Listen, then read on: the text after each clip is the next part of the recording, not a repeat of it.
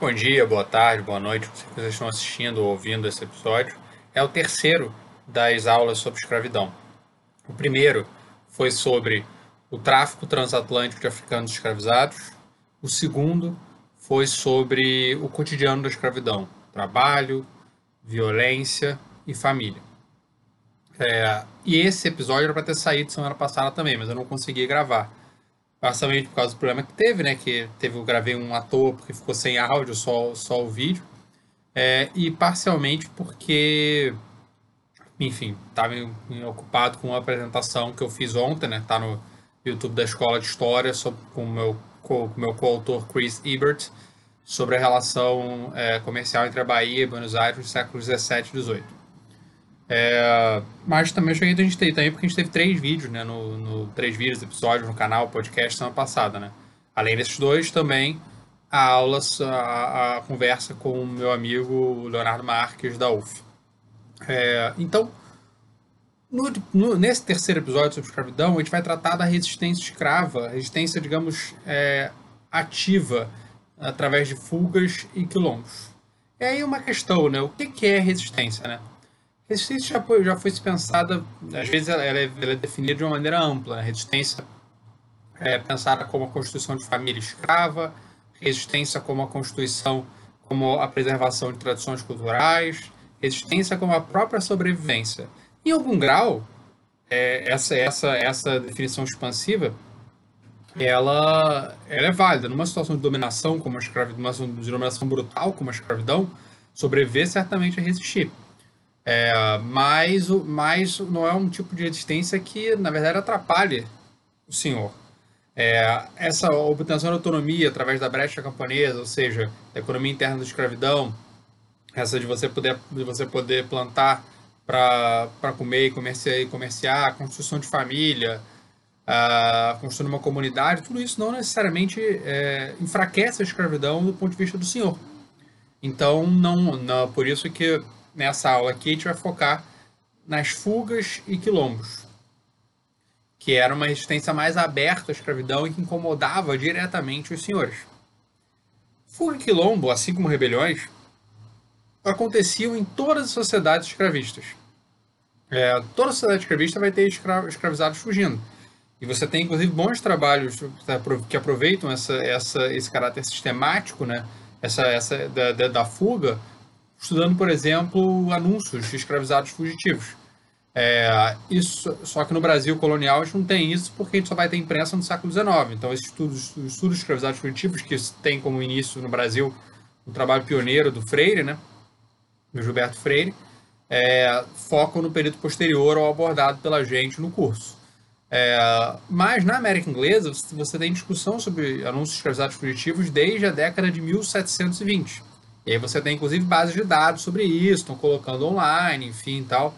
É, então é uma é uma discussão bem bem interessante, enfim, é uma temática é uma temática trabalhada, enfim, precisamente por ser algo estrutural que está sempre acontecendo, sempre vai ter escravizados fugitivos. Você tem às vezes até alguns trabalhos que mostram que né, na maioria dos inventários você vai ter uma certa porcentagem de escravizados fugitivos, 2 a 5%, dependendo do lugar, da época, enfim vezes um pouquinho mais, vezes um pouquinho menos, varia, mas o ponto é que tem sempre gente fugindo.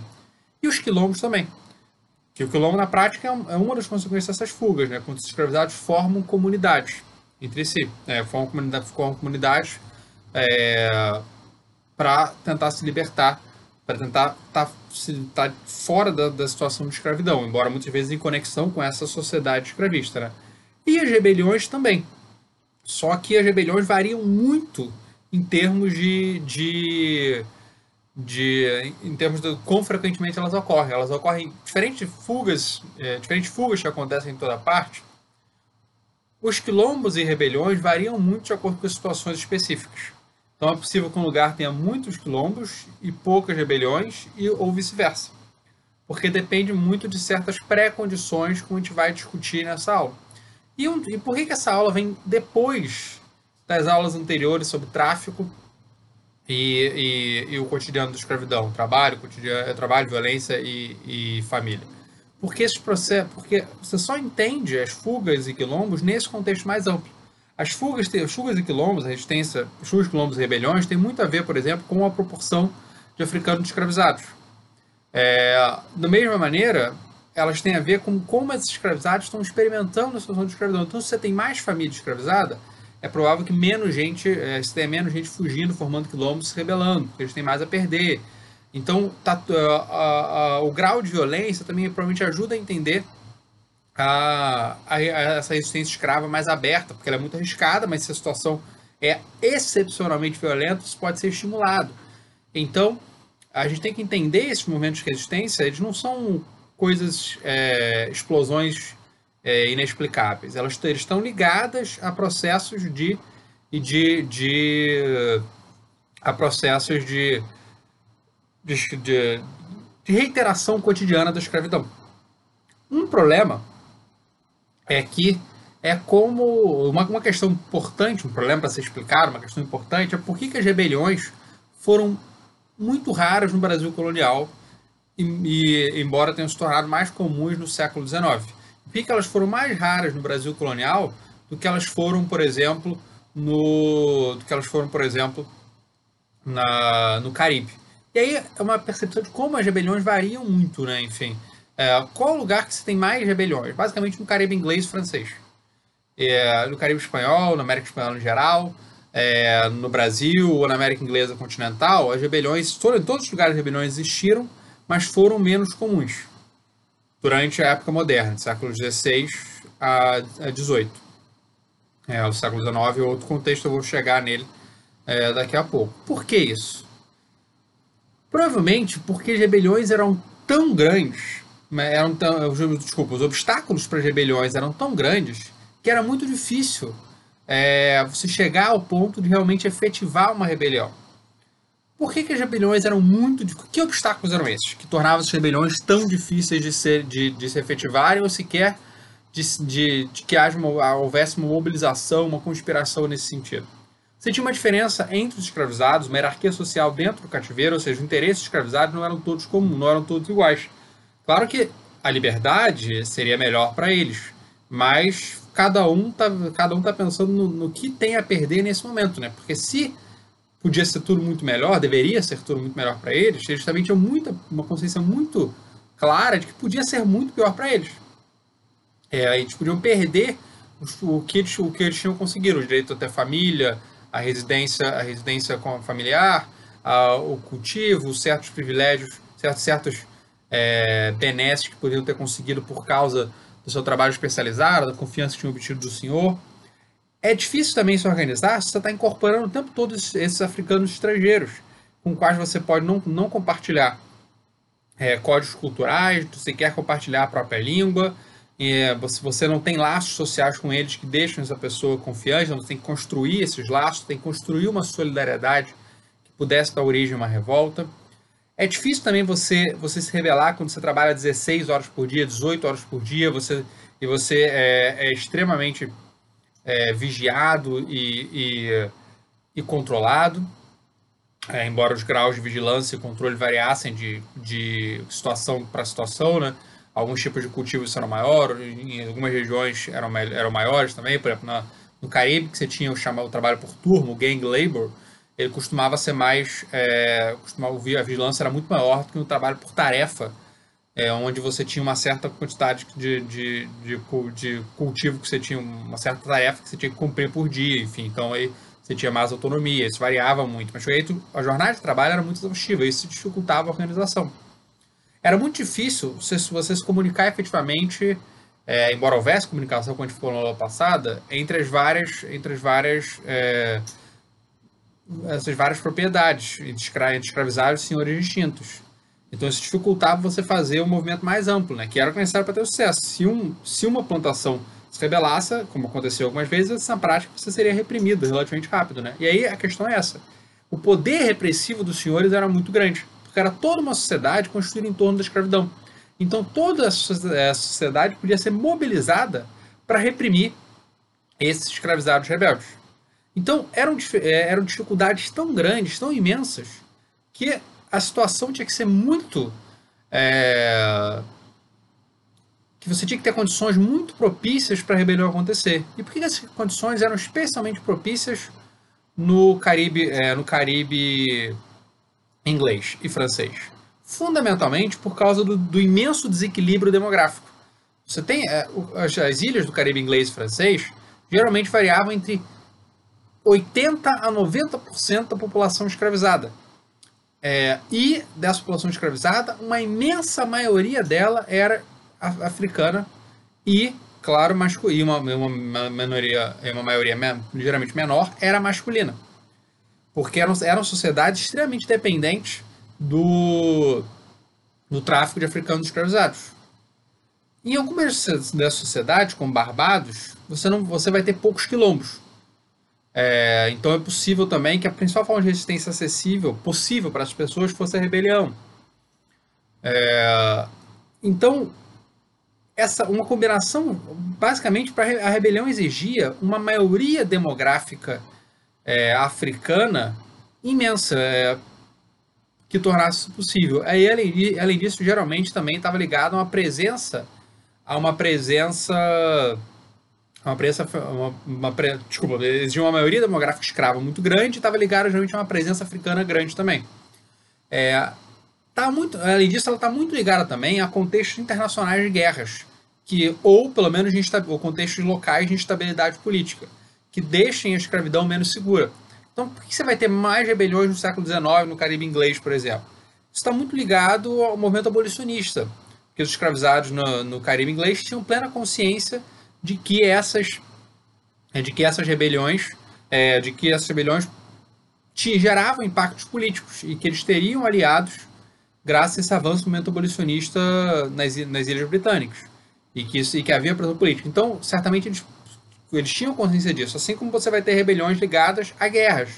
Uma das maiores rebeliões é, pré-revolução haitiana, talvez a maior rebelião pré-revolução haitiana, foi a, é, a rebelião, uma rebelião na Jamaica, né, 1760, 61, se não falha a memória, a chamada Rebelião de Tech, que acabou de ter um livro de um grande historiador é, sobre a, um grande historiador de na Jamaica, que é o que é o esqueci o nome dele, enfim.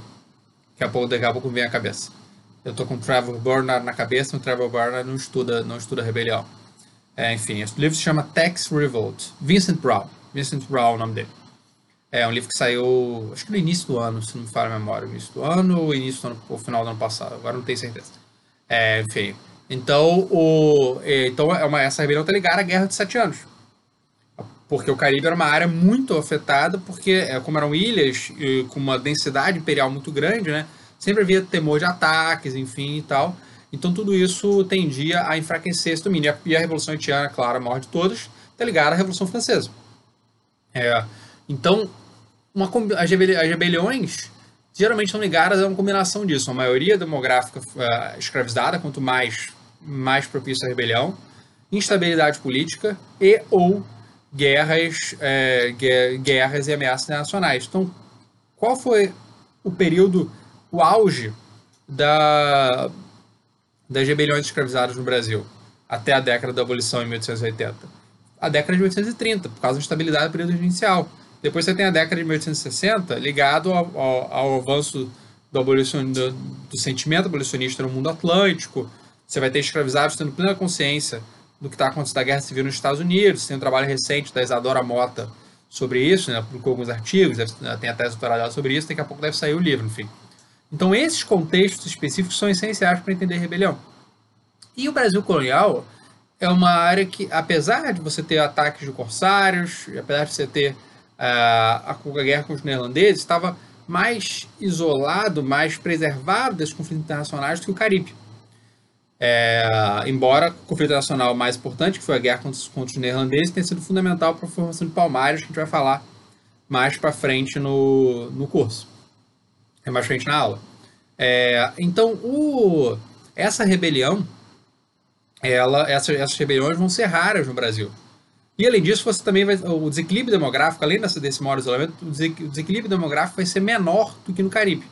Se lá vai ser 80%, 80, 90% na, na, nessa sociedade, Jamaica, Barbados, Sandomangue, de população escravizada, no Brasil vai ser algo em torno de 50%. A concentração vai ser maior, claro, em regiões, é, em regiões é, muito escravistas, né, ligadas a, a, principalmente à produção açucareira, mas também de menor, menor escala de ouro, e vai aumentar ainda mais no século XIX, né, que a gente já sai do curso. Você vai ter áreas como, sei lá, Vassouras, com 72% da população escravizada, a maior parte dela africana, enfim, e tal, no meio do século XIX, né? Vassouras, por exemplo, vai ter a rebelião do Manuel Congo em 1838. É, e vai ter também conspirações, como a conspiração em 1857, enfim e tal. É, então, por isso também que ajuda a entender as rebeliões do século XIX né, no Brasil, essa maior concentração em algumas áreas. É, mas vai haver rebe algumas rebeliões no Brasil. Ah, e tem outra questão também, que eu fiquei pensando muito a partir de um trabalho recente de um historiador americano é, chamado Jason Sharples, que se chama The World Fear Made, o mundo que o medo criou, que é uma referência a um livro clássico do, do historiador marxista, depois transformado em católico conservador, Eugene Genovese, que se chama O Mundo que os escravizados, o mundo que os escravizados criaram, The World the Slaves Made, o mundo que os escravos criaram. É, então, o, nesse livro ele procura demonstrar como muitos desses relatos de conspirações pro, provavelmente eram, pelo menos em alguns casos, criados, eh, gerados pelo, pela paranoia senhorial. Mas como você tem menos rebeliões no Brasil, a paranoia senhorial era menor no Brasil do que era no Caribe. Exatamente porque você não tem tantos rebeliões aqui, então você não fica pensando nisso, tão preocupado com isso o tempo todo. Mas mesmo assim você tem relatos de, de, de conspirações escravas, né? Que, e aparentemente, quem se preocupava mais com isso, a julgar pelo menos pelo caso de Minas Gerais, eram menos os senhores de escravos do que os oficiais régios. A Carla Anastasia, no livro chamado Vassalos Rebeldes, ela relata alguns relatos alguns, é, ela menciona alguns relatos de conspiração, né, como 1711, 1719, 1756 e 1778. Então são quatro, quatro notícias de conspiração em Minas Gerais do século XVIII. E aí, mas aparentemente parece ter sido bem menos raro, bem menos comuns esses relatos em outras regiões do Brasil. Aí seria o caso de perguntar por que, né, que você teria essa obsessão maior preocupação maior com Minas Gerais. E você teve uma rebelião em Catas Altas em 1735 também. É, você também tem um caso de um caso bem excepcional, né, de um eremita que queria libertar os pardos, índios e negros do cativeiro para é, restaurar Jerusalém. Foi, ele foi processado pela Inquisição, né? É, e, e, além de querer restaurar Jerusalém, ele descobriu que além de querer restaurar Jerusalém, ele criticava a monarquia, criticava os impostos, criticava a, a igreja, criticava pelo menos alguns dos brancos, enfim e tal. E, uh, e, tudo baseado nessa, nessa leitura nessa leitura excepcional da, da, da, da nessa, nessa leitura muito heterodoxa da, da igreja, da, da, da religião e da Bíblia, enfim. Mas eu não sei se dá realmente para pensar esse caso como uma revolta escrava, né? Porque parece ser mais iniciativa desse eremita dos próprios escravizados e não ter digamos, é, realmente, realmente mobilizado né, os escravizados. A mais famosa revolta provavelmente é a do, do Engenho Santana, que a gente falou na aula passada sobre, em que eu li para vocês, né? Botei, botei a, a, petição dos escravizados, né? É, em 1700, de 1789, né, quando eles saíram, fizeram uma espécie de greve, fizeram uma demanda explícita ao poder, né, que é esse, provavelmente é isso que caracteriza essa rebelião. Você tem uma petição explícita, né, você tem um objetivo político, né, não é só fugir. Isso diferencia uma rebelião de um quilombo, embora às vezes eles se misturem, né. É... Mas as rebeliões se tornaram mais comuns no século XIX. E isso também está ligado ao contexto africano, né? Enfim, o João José Reis, maior especialista em rebelião escrava no Brasil, o João José Reis, é, graças ao seu estudo né, sobre, no livro chamado Revolta Escrava no Brasil, sobre os malês, a revolta dos malês de 1835, mas ele estudou também as revoltas anteriores, né, que o Stuart Schwartz chamou como a Guerra para Acabar a Escravidão Baiana, que é um ciclo de revolta entre 1835, desculpa, 1807 e 1835. Então ela já sai, especialmente as posteriores, já sai um pouco do nosso, do nosso recorte aqui, né? Mas é, elas estão ligadas ao. O, o João José Reis diz que ela está muito ligada aos, ao contexto africano. Você tem uma certa concentração étnica de pessoas com uma experiência guerreira na África, né? E essa experiência guerreira na África, essa concentração étnica, fosse, facilitam tanto a solidariedade quanto a mobilização. Então você vai ter né, a revolta de 1807, em que os alçais vão elaborar um plano ousado, né, objetivando, segundo, segundo as investigações, né, eliminar os brancos, tomar o poder, escravizar os crioulos e os, e os pardos. Ou seja, não era uma, não era uma, não era exatamente unificador de todos os, de todos os, é, os escravizados ou de todos os negros. Né? Na prática, uma revolta étnica fundamentalmente desse grupo, os alçais, né? como depois vai ser uma revolta mais fundamentalmente dos malês, né? em 1835, não, não de todos os, os negros. Né? E aí, nessa rebelião, como em outras, a religião muçulmana vai ter um papel vai ter um papel importante. Né? Aí você vai ter outra rebelião em 1809, né? Outra em 1814, supostamente com aliança com indígenas do no Recôncavo Baiano, e você vai ter em 1816 uma revolta que vai durante quatro dias aterrorizar o Recôncavo Baiano também, enfim. Então, ainda é, é, a historiografia sobre a rebelião no Brasil ainda tem que, eu acho, que investigar bastante, ver o que, que é, o que, que é esse medo senhorial, investigar por, por que, que ele parece ser mais comum em Minas Gerais, investigar a relação entre os casos possíveis de rebelião e o contexto africano, ver se você vê se, se é possível achar outras rebeliões, enfim, ver se tem uma relação com os quilombos ou não, enfim, ainda há o que fazer nisso aí, mas parece certo, é certo que as rebeliões foram muito menos comuns na muito menos comuns no Brasil do que uh, do Caribe, por exemplo. Mas isso não quer, ser, não quer dizer novamente que os escravizados fossem mais é, fossem mais conformados aqui simplesmente tem a ver com as imensas dificuldades estruturais para se rebelar numa, numa sociedade escravista. Né? Isso não vai impedi-los de fugir. É, e aí você tem uma imensa variedade de, de razões pelo quais as pessoas estão fugindo. E você tem fugas muito diferentes também, né? Você tem fugas, por exemplo, é, por curto período, chamada petit marronage, né? uma expressão francesa, né? Que é, é geralmente usado na historiografia para explicar isso. Então você foge num período pequeno para protestar um castigo, para fazer uma espécie de negociação. Então não é algo que ameaça o sistema, você vai voltar. E por que, que o escravizado volta depois de fugir? Exatamente porque ele sabe da dificuldade de sobreviver como fugitivo na sociedade que está totalmente estruturada em defesa da escravidão. Então, por isso, esses, escravizados que fogem entendem é, essa, essa, essa fuga por curto período é algo que é absorvido pelo sistema. O cara foge é, e depois ele. O cara foge depois ele volta. Porque ele está querendo. Ele tá querendo fazer, marcar um ponto com o senhor e, e fazer uma negociação. Claro que ele está numa posição muito é, assimétrica, tá muito, ele é muito mais frágil que o senhor.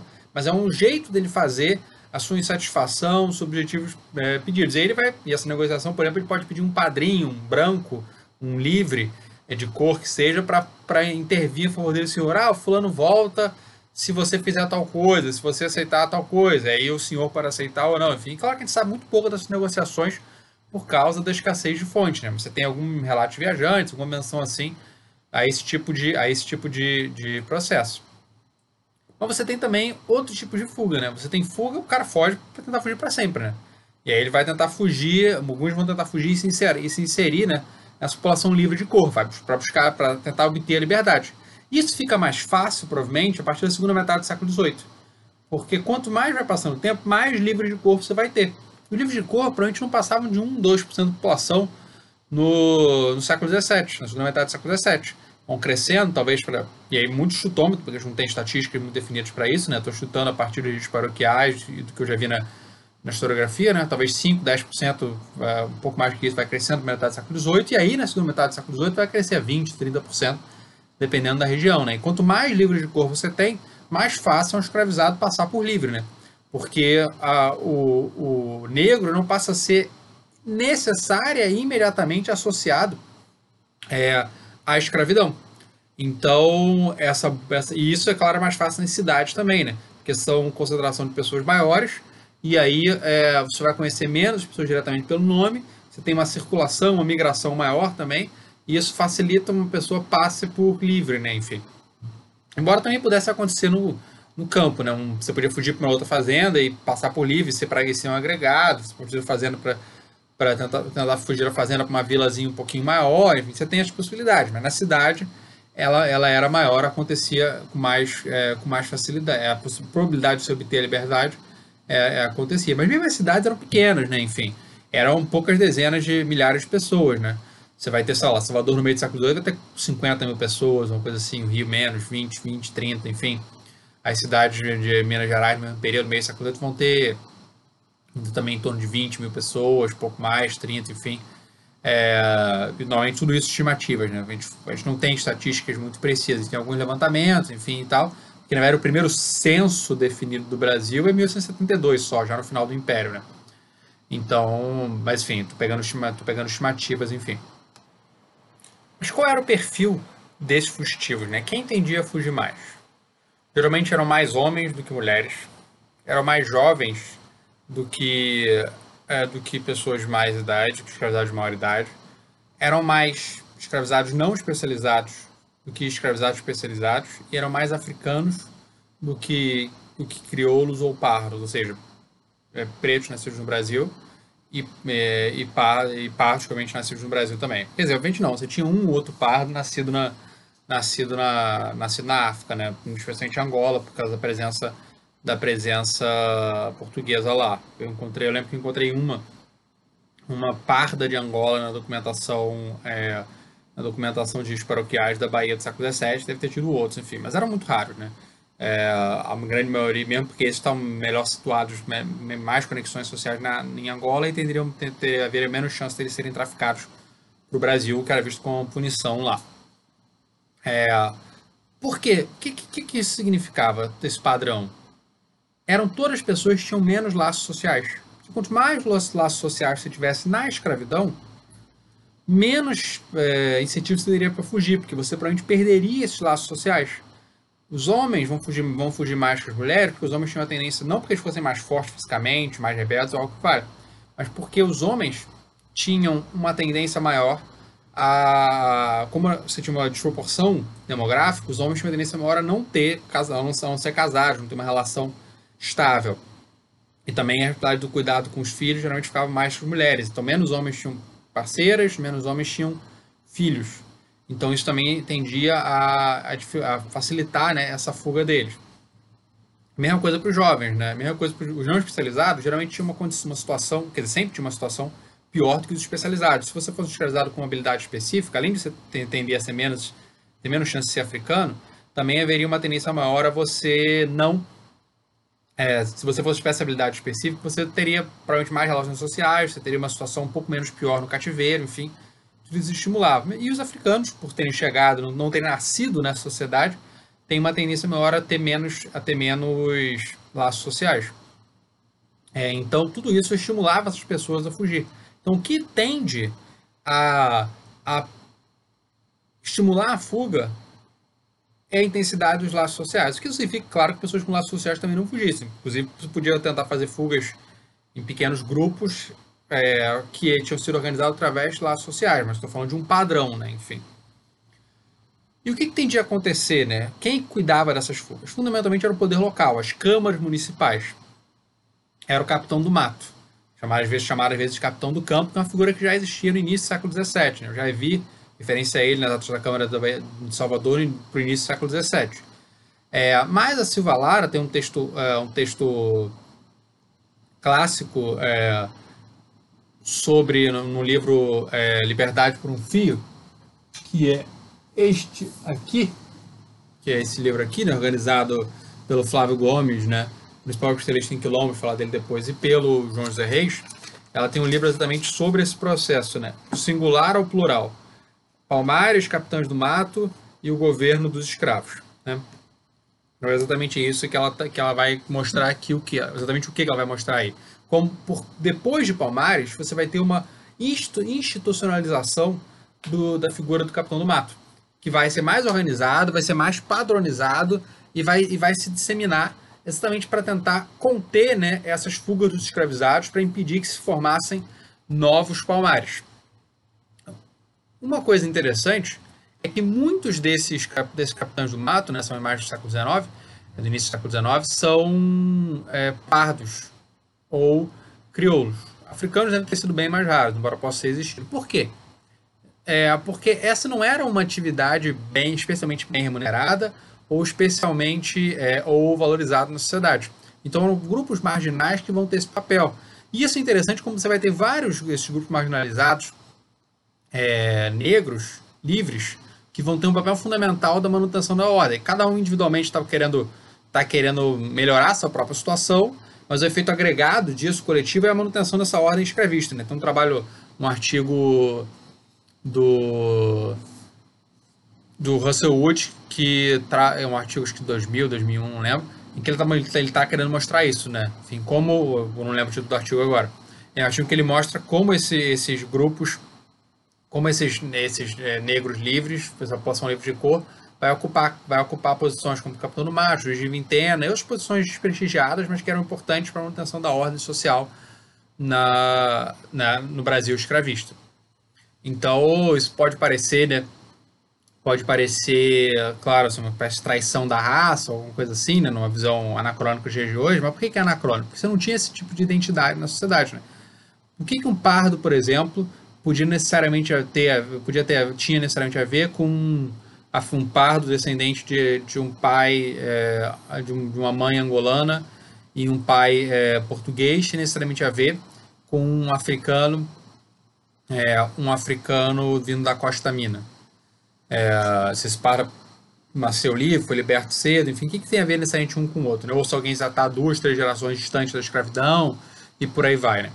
Então, consequentemente, isso, isso é, não havia uma espécie de identidade comum, né? E cada pessoa tem que sobreviver. As pessoas não estão fazendo isso também porque ela, a maioria não, deve estar, tá, não devia estar tá fazendo isso porque elas achavam maneiro. Estavam fazendo porque era o tipo de atividade que eles conseguiram sobreviver nessa, nessa, nessa sociedade, enfim. É, considerando uma sociedade que era fundamentalmente excludente e por aí vai. Então, para terminar, né, a última sessão da, da, dessa aula é a formação de mocambos e quilombos. Mocambos era um termo mais comum no século XVII, quilombo do século XVIII. Eles têm uma discussão sobre a origem do termo, né, se termo sendo africano ou não, significado, enfim, que não, ainda não é algo muito, muito, acho, me parece muito consensual na historiografia. Assim como as fugas e conectado a elas, né, os mocambos e quilombos eram também recorrentes nas sociedades escravistas, né? Mas eles variavam muito, né? Podia ser um acampamento provisório, né, fundamentalmente guerreiro, sempre, sempre em fuga, sem, sem tipo de estrutura, até comunidades complexas, que cultivavam, produziam alimentos, faziam comércio com, com uma sociedade escravista em torno deles e por aí vai, né? É... Pô, o que facilitava né, o surgimento de um quilombo? Você tem alguns fatores de não entender por que quilombos eram mais comuns em algumas áreas do que outros, embora fossem comuns praticamente em todo o Brasil. Então você fundamentalmente precisava de terreno de difícil acesso, por quê? Porque facilitava que eles se escondessem e dificultava a repressão uma fronteira indígena relativamente pacífica, porque senão os escravizados ficavam com medo de fugir, porque podiam ser capturados por esses indígenas, né? E, esses indígenas dominassem o território em volta deles. E intensidade do tráfico, porque isso leva mais africanos, que é mais gente que vai, é, que mais, que vai, que vai fugir. Em áreas que não tinham todas as características, como por exemplo Barbados, que você não tinha, que é fundamentalmente uma área plana, você não vai ter quilombo, ou vai ter muito pouco. Então, é uma diferença muito grande, por exemplo, de Barbados para Jamaica. Jamaica você vai ter quilombos eh, gigantescos que vão durar basicamente durante todo o período de ocupação inglesa na ilha você tem quilombo, né? São de 1650 e poucos até a abolição da escravidão, você vai ter quilombo lá. E depois escravidão, né? Porque, porque esses quilombos continuam, né? Embora a escravidão embora a escravidão tenha sido abolida em 1934, entre 1934 e 38. Né? 34, a abolição aprovada em 33, 1933, 1934 a abolição é, na Jamaica, né? aí tem quatro anos o sistema de aprendizagem que mantém ainda os, os, os libertos sob o controle dos senhores e isso acaba em 1838. É, então, Jamaica você vai ter esse claro. E por que, na Jamaica você tem tantos quilombos mais que Barbados? Fundamentalmente por causa também dos conflitos, né? Que isso que é uma semelhança entre Barbados e, e Palmares. É, porque Jamaica era uma ilha espanhola que foi conquistada na década de 1850 pelo, pelo, por uma armada mandada pelo Oliver Cromwell. É, e, e, esses conflitos militares, nesses conflitos militares você vai ter esses escravizados fugindo, né? Aproveitando né, da, no conflito entre ingleses e espanhóis, vão fugir e aí depois os ingleses vão ter dificuldade para reprimi-los. Né? E isso é um paralelo com Palmares. E como eu já falei, surge, surge não, surge antes, bem antes, no finalzinho do século XVI ou início do século XVII. Né? A primeira referência a Palmares é, se eu não me engano, de 1603. É, e é, mas expande bastante, parece, na, nos, nos 20, 20, 24 anos do, da presença neerlandesa na, é, em Pernambuco, é, que é entre 1830 e 1854.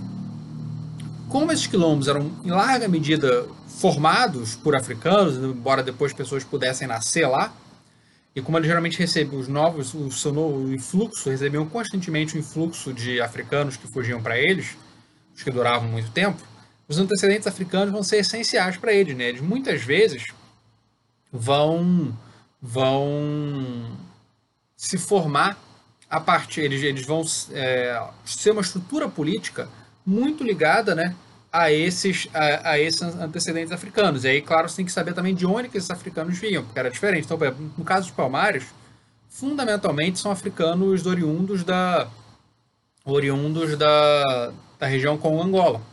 E aí significava que eles muitas vezes já tinham experiência com o cristianismo, já tinham experiência com portugueses, vários deles foram oriundos da, do, do conflito de guerras que você vai ter nesse século XVII, e vão, e vão podem levar essa experiência militar para o Brasil. Então você tem, você tem especificidades dependendo de cada lugar. Né? Para entender a formação do quilombo, você tem que entender o que estava, como para entender a escravidão em geral, você tem que entender a, de onde que os formaram os escravizados, de onde vieram os escravizados que formam esse quilombo, né? E o que estava acontecendo na África quando eles foram escravizados. Claro que nem sempre é fácil traçar as conexões, né? Mas tem que ter, pelo menos ter uma ideia geral para ter um para ter um contexto para ter um contexto disso, né? Enfim. É... Então, fundamentalmente, eles vão se organizar, né, por causa dessa, dessa. Os meus vão começar a se organizar como um bando de guerreiros móveis, né, com alguns antecedentes africanos. Às vezes vai se relacionar os imbangalas em Angola, mas também tem questionamento sobre isso, enfim. É muito, como é muito difícil fazer essa, essa relação muito direta, né, você tem vários debates entre historiadores, enfim. Então é algo bastante, bastante difícil, né? da gente da gente resolver, digamos assim. Mas o ponto é que esses africanos traziam concepções políticas que a gente tem que pelo menos pensar sobre elas para tentar entender esse africano, esses, esses quilombos melhor. E aí essa questão fundamental da, da importância da história da África, né, para a compreensão da, da, da, história do Brasil, né. É, então, mas para essas comunidades estabilizarem, elas precisavam se formar como, como comunidade camponesa, porque elas não podiam viver só de roubo, né? Claro, claro que a sociedade colonial envolvente vai dizer que eles eram ladrões, assassinos, por aí vai. Mas não tem como a sociedade, ainda mais que se ela, se ela se forma, se ela dura muito tempo, se ela tem muita gente, conseguir viver apenas do roubo. A consequência, a consequência inevitável, então, era que as sociedades se formassem, né? Como formassem tendo, tendo um caráter é, camponês, né? Enfim. Então elas elas vão se elas vão elas vão passar a cultivar a terra para subsistência. E aí se produzissem excedentes, elas vão tentar elas vão tentar vender. Isso parece, isso parece ter sido especialmente comum é, em Minas Gerais. Então eles podiam ter essa relação com a sociedade escravista plantando, é, vendendo comida, plantando vendendo comida, podia ter é, roubando, né, literalmente ou entre aspas, mulheres é, para sua comunidade, já que elas tendiam a se formar inicialmente com uma, uma população é, majoritariamente masculina, podiam ter contatos com, com livros de couro ou, escravi, ou negros ou escravizados que pudessem lhes, lhes contar informações sobre, sobre planos de repressão e por aí vai. Né? Também podiam até ter contato com índios, às vezes você tem quilômetros que provavelmente tinham índios também é, inseridos nessa sua comunidade, mas é, é é muito difícil é, a gente saber isso ainda até pela falta de fontes, né? porque esses quilombos não produziram fontes. São todos relatos sobre os quilombos, tendem a ser feitos é, por, pela, pela, pelos, é, pela sociedade colonial, pelas autoridades coloniais. Por quê que essa, esses quilombos não deixavam fontes escritas? Porque fundamentalmente eram, eram eles, os africanos vinham de sociedades ágrafas, onde a escravidão não existia ou era muito pouco disseminada. É, existia, os portugueses levaram a escravidão foi adotada pelas elites, é, na, elites africanas na, na região como Angola, por exemplo, mas não era algo disseminado, então a maioria, provavelmente a quase totalidade dos escravizados da região centro da África Centro-Ocidental que chegaram no Brasil, não sabiam ler e escrever. É, e, enfim, os escravizados aqui no Brasil também não, provavelmente não aprendiam a ler e escrever, né? Acho que, se não me engano, no censo de 1872, né, já no final de escravidão, você tem, sei lá, 0,1% dos escravizados sabendo ler no Brasil. Então isso dificultava essa produção de fontes, né? Você tem algumas sociedades muçulmanas em que a escravidão, em que a leitura, a alfabetização estava mais disseminada, mas é, aparentemente não, não, você não nunca se aprendeu, né, num quilombo, esses escritos, enfim, e tal, que pudessem dar uma visão um pouco mais interna, né, das sociedades, infelizmente. Então a gente acaba sabendo muito pouco sobre como elas, é, como elas funcionavam, né?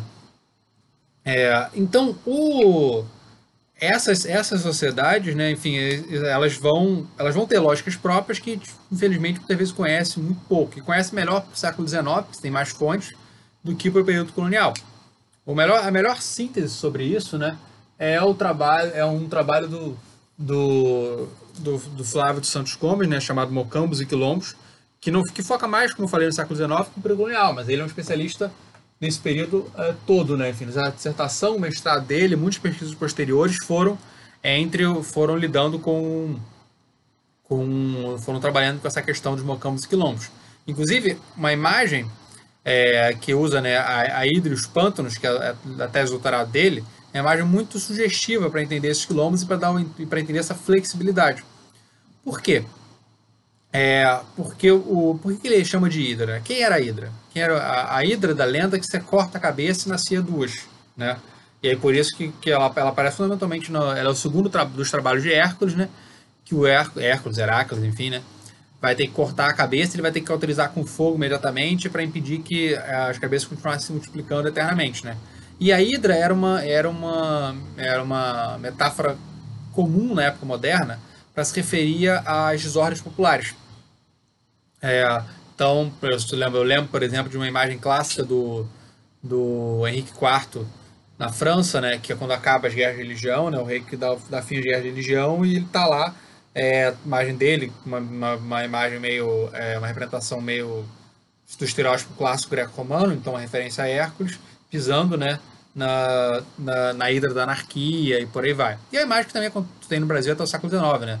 Tem essa imagem do Império esmagando a hidra da anarquia também no século XIX, tanto Dom Pedro I quanto Dom Pedro II, enfim, tem uma outra representação sobre isso também. Então uma, é uma, é uma imagem de longa duração que o, que o Flávio Gomes usa né, para referir aos, se referir aos quilombos, né, enfim. Por quê? Porque quando um quilombo é destruído, muitas vezes você não, na maioria das vezes você não aprende todo mundo, né? Você, você aprende alguns e muitos fogem. E aí formam vários quilombos menores posteriormente, né? Então, por isso que esses quilombos são capazes de é, de se multiplicar, de, então você acha. Então você tem centenas e centenas de referências a quilombos no, no período colonial, né? Cada capitania geralmente tem dezenas, enfim. Então você deve ter algumas centenas de quilombos já conhecidos pelo colonial e precisamente muitos outros que jamais foram, foram, foram identificados, né? É, então isso tem, e, e, então por isso que ele chama de hidra, porque você destrói e eles, e eles se multiplicam em três, quatro menores, né? Enfim. Então é muito difícil você acabar, mas é impossível você acabar de vez, né? Com todos, com todos os quilombos. Então, exatamente porque eles eram, por um lado, é, muito difíceis de serem reprimidos, e por outro, vistos como ameaçadores, porque afinal esses escravizados estavam fugindo da escravidão e ameaçando a própria estabilidade da escravidão, você vai ter uma cooperação né, entre a monarquia e o poder local para reprimir, né? Porque isso era visto como essencial para garantir essa própria estrutura escravista na qual, na qual a América Portuguesa se baseava, né? Como é que você vai produzir? Como é que você vai garantir a propriedade privada se você tem pessoas, mas que também são mercadorias, que também são propriedades, fugindo e contestando, portanto, essa própria, a, própria existência né, da escravidão, é, ainda que não tentando extingui-la diretamente, né? Então, consequentemente, né, esse você é o, a coroa e as câmaras vão, acho que o poder local, que era controlado pelas elites, vão muitas vezes se unir para financiar esses processos né, de, de repressão. Né? É, e isso vai, isso vai ser também durante o século XVII e XVIII. Vai se discutir com as elites também, com a coroa vai discutir com as elites como reprimir, enfim e tal. Isso é, exata, isso é especialmente claro quando você tem é, a ideia de você fazer tratados de paz. Isso já aparece, por exemplo, na, em Salvador em 1840, em que se propõe, né, é, o Marquês de Montalvão propõe, por exemplo, fazer um tratado de paz, o Marquês de Montalvão, primeiro vice-rei do Brasil, é, fazer um tratado de paz com os quilômetros no Congo Baiano. E, e as elites, através da Câmara, são terminantemente contrárias. porque isso era visto como uma ameaça para a escravidão. Porque se, eu, se você der a liberdade para alguns quilombos, a consequência é que todos podem todos podem é, conseguir essa, essa todos podem todos os podem pensar em conseguir essa liberdade, né? O interessante é que se pensa na possibilidade de fazer um tratado de paz, né? Isso já tinha acontecido no Panamá, na segunda metade do século XVI. É, isso, isso vai acontecer de novo, mais famosamente, com Palmares. E é algo que foi especialmente estudado pela, pela, pela Silvia Lara. Eita, ficou, ficou errado aqui, depois eu tenho que ajeitar. É muito grande a citação. E aí ficou, e aí ficou desestruturado, enfim. Mas deixa eu, deixa eu ler então. É, esse, isso é uma carta do que o governador de Pernambuco dá para o Gangazumba, né, um dos líderes de Palmares, em 1678, discutindo a possibilidade de, de, de fazer um tratado de paz para eliminar essa guerra que já estava durando décadas e décadas e décadas, esse conflito com Palmares. É, e é interessante para pensar a possibilidade. Isso, isso já tinha acontecido, isso já estava acontecendo também na Jamaica. Isso tinha acontecido no Panamá na mesma época estava acontecendo na Jamaica também. A assinatura desse tratado de paz. Inclusive com, com efeitos similares, né, que era o quê? A discordância entre os próprios quilombolas se isso era se isso devia ser feito ou não. É, isso aconteceu em Palmares. Então, na verdade, assim, seria, seria muito interessante né, uma história, uma pesquisa de história comparada, né? entre, Palmar, entre Palmares e, e, e, os quilombos da Jamaica, enfim, né? Uh, porque como vocês, já, vocês estão vendo nessa aula de escravidão, acho que essa perspectiva atlântica, hemisférica, ilumina muito, né? Uh, para entender para entender a escravidão, porque você tem fenômenos homólogos em todas, em todas as partes, em todas as regiões de todas as sociedades escravistas. Então aqui a carta. Em nome do príncipe de Portugal, meu e vosso senhor, vos remeto a vós, Gangazumba, o bem da liberdade e o perdão de viverdes há tantos anos fora da nossa obediência. E por mandardes todos os vossos filhos e família a se lançar a meus pés e pedir perdão da obediência que até agora faltastes, vos concedo que por este papel vos prometo, é, no que não haverá a menor dúvida, tendo por muito firme que também da vossa parte vós não faltareis ao que vossos filhos me vieram pedir e segurar, como vos nisto tudo sois mais interessados. Parece que permitiu Deus dar-vos esta luz para ser meio de vossa salvação, e teres entre nós tantos interesses como vos concedo, e as mais utilidades que vossos filhos experimentaram, e vós de hoje em diante achareis da mesma maneira, advertindo-vos advertindo que se com efeito não derdes cumprimento ao que me mandais oferecer no tempo assinalado deste papel que vos hei de mandar fazer a guerra pelas tropas já tenho juntas, de maneira que nenhum de vós outros há de escapar nem ter quartel, porque bem viram vossos filhos o poder que o príncipe meu senhor mandou nesta ocasião em minha companhia para vos ir acabar de derrotar de todo. Vossos filhos e família me prometeram em vosso nome que todos os negros desses palmares e os mais potentados deles vinham nesta paz, e que vós os obrigareis no caso de que algum não quisesse fazê-la e que prometeis entregar todos os negros que destas capitanias haviam fugido para esses palmares. Essa era uma cláusula absolutamente essencial nesse acordo de paz, porque senão a escravidão, esse, é, a escravidão o funcionamento da escravidão ia estar ameaçado se os, se os fugitivos pudessem, pudessem é, garantir a liberdade. Né? Então eles deveriam ser devolvidos. Também me pediram, e isso, claro, já era um motivo de, de conflito né, entre entre dentro dos, dentro dos quilômetros, porque os que, os que fugiram não queriam ter sua liberdade assegurada também. Também me pediram para morarem e fazerem suas aldeias é, o sítio que chamam Cucaú. E para vos fazer a vontade, vos concedo a dita paragem e dela vos faço mercê, ficando vós, outros moradores nela, com vossa liberdade para poder plantar os vossos frutos, e todos os mesmos lucros têm os mais vassalos sua alteza, que Deus guarde. É, então, é um acordo que fundamentalmente se baseia no quê? Os quilombolas vão se submeter à autoridade régia, vão parar de ameaçar o funcionamento da escravidão ao devolver os escravizados fugitivos e, se não fizessem, estariam, seriam, destruídos, seriam atacados, voltariam a ser atacados pelas tropas organizadas pelo, pelo governador. É, e aí ele, o papel continua. Todos vós outros, os que fostes nascidos nesses palmares, vos concedo alforria. Todo mundo que nasceu em palmares, filho de escravizado fugitivo, vai ter alforria. O que, na verdade, isso, isso, não, isso era um ataque à propriedade privada na concepção da época, porque, afinal, os, é, eles eram filhos de mães que tinham sido escravizados em sua imensa maioria, então certamente deveriam ser escravizados e dos donos de suas mães. E ainda alguns filhos e mulheres que cá estavam cativos para irem para o reino, isso é interessante, né? As pessoas capturadas elas seriam exportadas para o reino para não ficarem na, na capitania, porque será algo que seria percebido como gerando estabilidade. Vou-los hei de tornar a mandar restituir, vai devolver esses que sido capturados. E a vossa mulher e filhos, e porque o negro amaro, que lá se acha, terá receio por ser cativo nosso de vir, lhe dou a mesma alforria, sem embargo de ser mais culpado que touro, ou seja, era visto como, uma, como era um, um fugitivo, que era visto como uma, como uma ameaça, né, por liderar bandos, com ataques, coisas assim. E, o, e, o, e é o outro aqui chamam João Mulato Concedo mesmo, ou seja, alguém nascido na escravidão, não africano, que fugiu para Palmares. E quando alguns que se não queiram submeter a essa obediência, me avisareis logo pelos enviados que vos mando para lhe mandar fazer a guerra, como acima vos tenho declarado. E que para vós vejais a estimação que nos fazemos da gente preta, que obra debaixo da nossa obediência, vos mando esses dois, um sargento maior, um, uma patente mais ou menos equivalente a major, e outro capitão de infantaria, negros, né? Soldado, me, me, que melhor vos, é, muito, soldados muito raros e muito antigos, porque como vocês sabem a língua, melhor vos explicarão as vossas conveniências, e a firmeza de todo este papel, o que não tenho mais que vos dizer. E vos fico esperando para vos fazer as honras que fiz a vossos filhos, os quais ganharam tanto nesta vinda que cá vieram fazer que, que já vão batizados pela graça de Deus.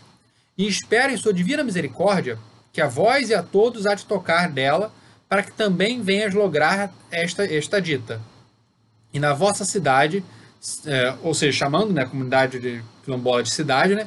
Se você, que eu não tenho um título, uma palavra honrosa, né, tinha poucos estados brasileiros nessa época, mas tinha fundamentalmente, sei lá, é, Salvador, é, Salvador, é, Rio de Janeiro, acho que Filipéia da Paraíba também era, São Luís do Maranhão, é, Olinda, era, Olinda era vila ainda, eu acho, e, e acho que só.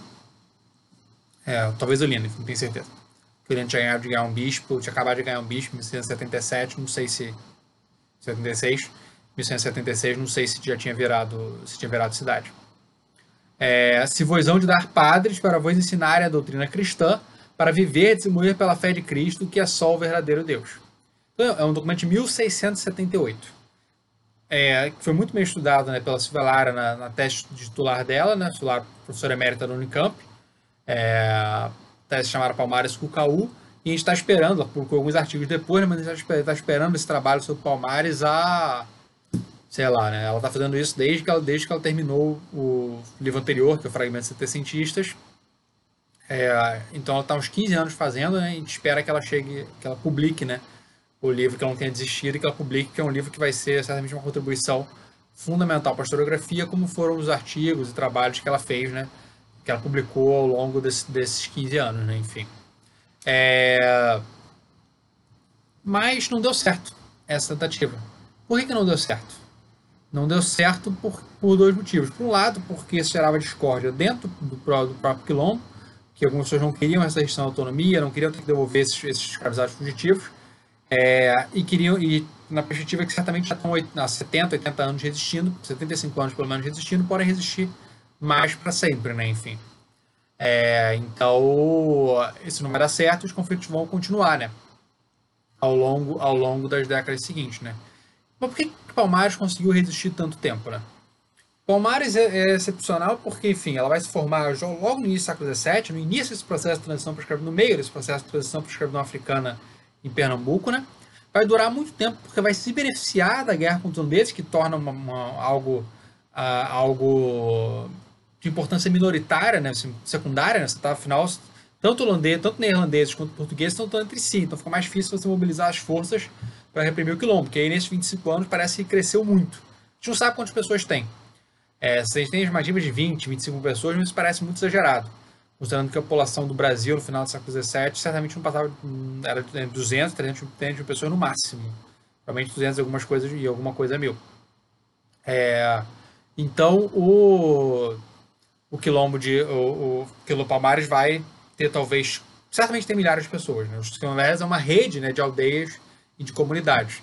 É, certamente tinha talvez 4, 5 mil pessoas, talvez mais do que isso. Mas a gente também nunca vai saber. E também, mesmo quando eles foram destruídos, né, por uma tropa de 6 mil brancos, mestiços, é, é, negros, é, que atacaram, né, com bandeirantes, com soldados, com tropa dos Henriques, soldados negros, enfim, é, tudo isso vai, é, muita gente vai fugir, né, não vai ser todo, provavelmente só uma pequena minoria foi capturada. É, embora como uma estrutura organizada, eles foram, eles foram, eles tinham sido, eles tinham sido destruídos, enfim. É, então eles vão durar tanto tempo, né, por, por causa desse contexto excepcional da, da guerra com os irlandeses. E isso vai possibilitar com que eles se fortalecessem e vai demorar muitas décadas para que eles fossem efetivamente é, é, desbaratados. E aí, o antecedente, né? É, o antecedente, os antecedentes africanos são fundamentais para entender como eles se organizaram, né? Fundamentalmente, eles eram um, um reino, né?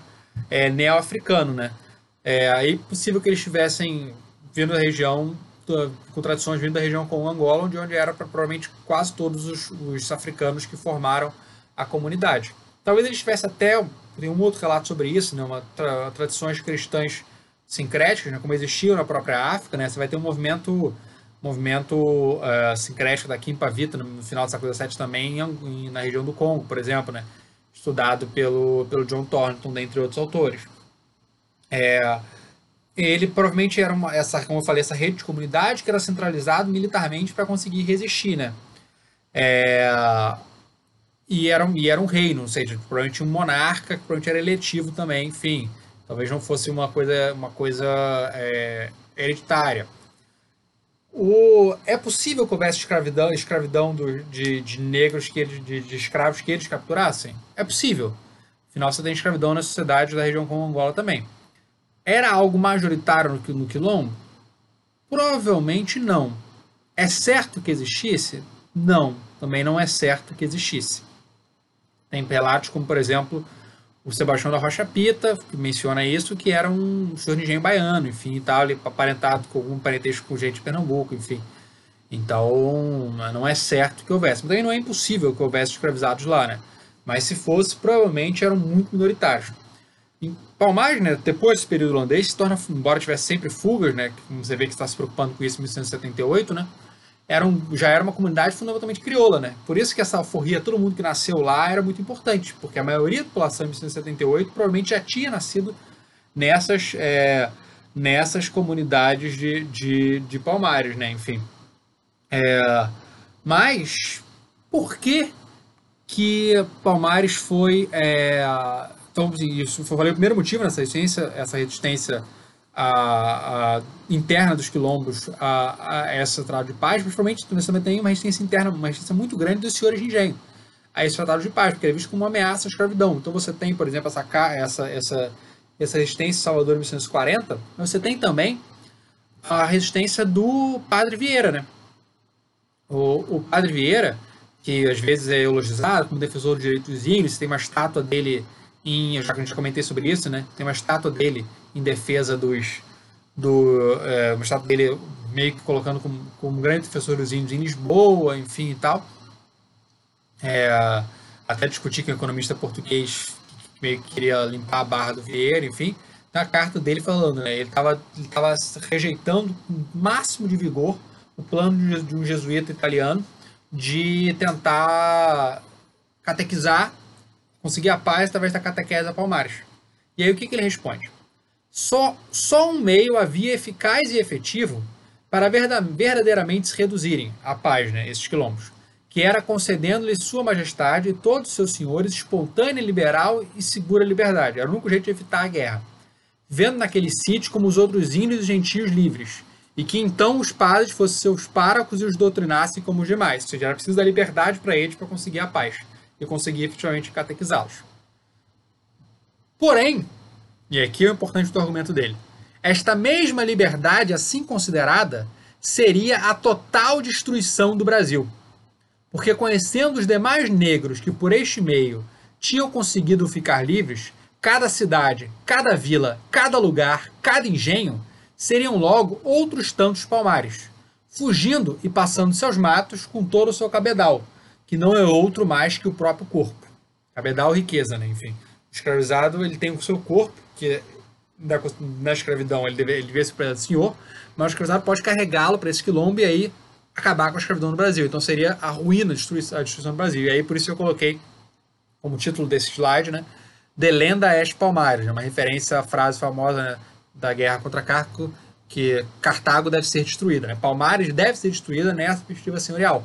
E isso vai finalmente acontecer, depois de várias falsas uh, afirmações de destruição, no final, de, uh, três anos, três, quatro anos depois, né?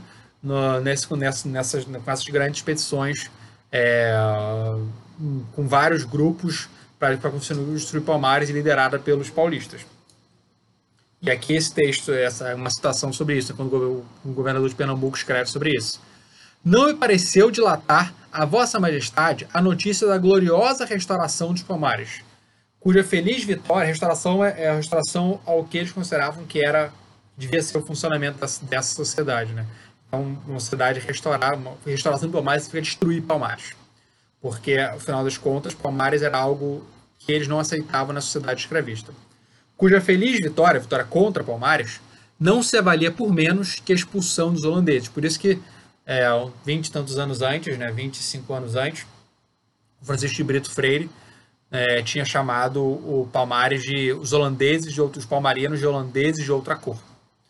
É, exatamente porque eles tinham que ser, porque eles eram uma ameaça militar tão grande né, e mais duradoura do que, é, do que Palmares. Né? Enfim, e aí você tem, na verdade, mas Palmares está destruído não significa que tenha acabado. Você vai ter comunidades na própria região de Palmares, né?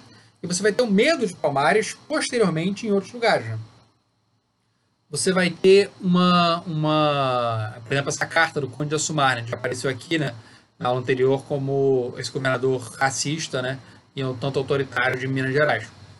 Sem uma severidade muito reta contra os negros, poderá suceder que um dia seja este governo teatro lastimoso de seus malefícios e que suceda o mesmo que nos palmares de Pernambuco, ou muito pior, pela diferente liberdade que os negros têm neste governo, sendo certo que não é verdadeira escravidão a forma em que hoje vivem, quando com mais propriedade se lhe pode chamar liberdade licencio licenciosa. Então ele está reclamando da autonomia que os escravizados têm na cidade mineradora e que se eles não forem reprimidos e controlados, eles podem se rebelar.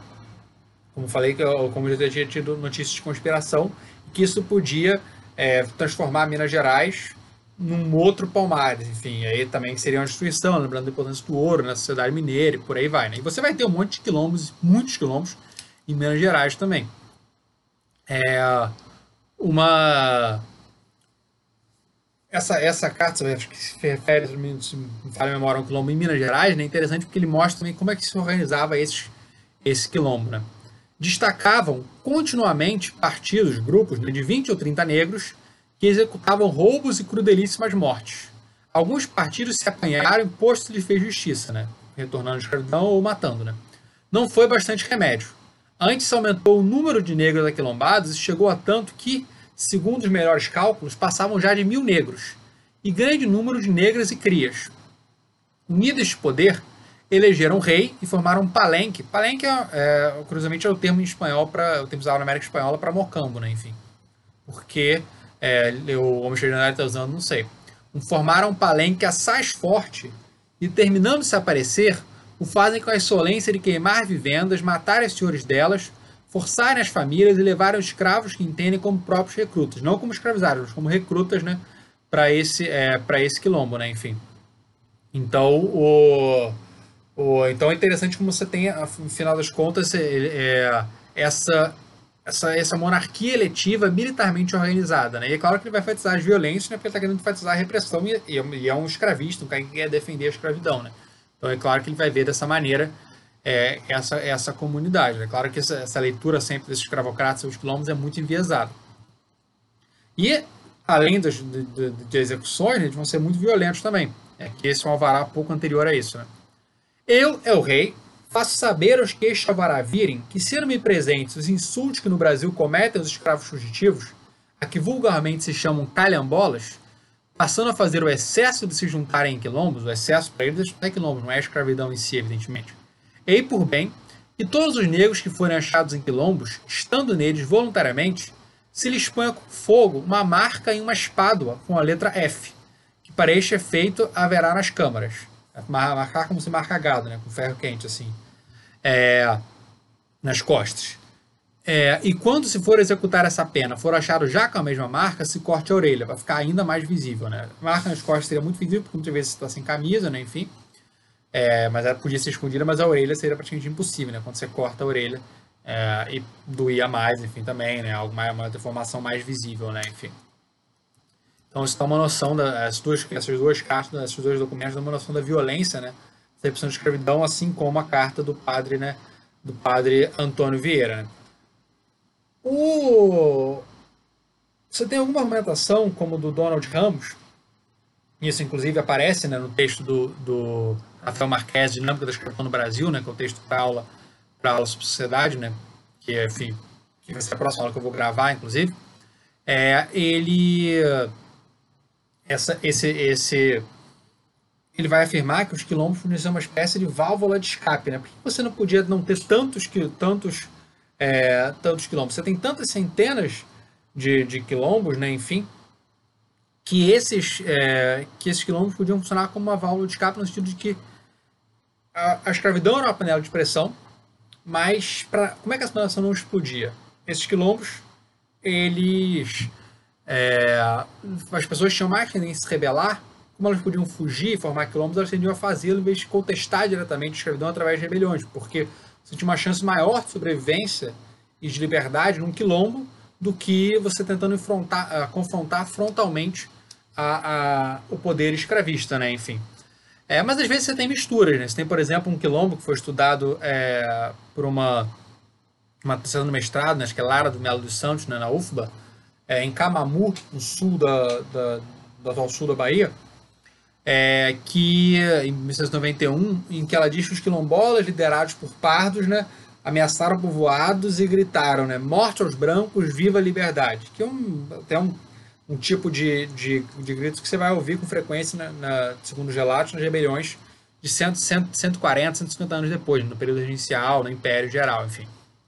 Então é bem...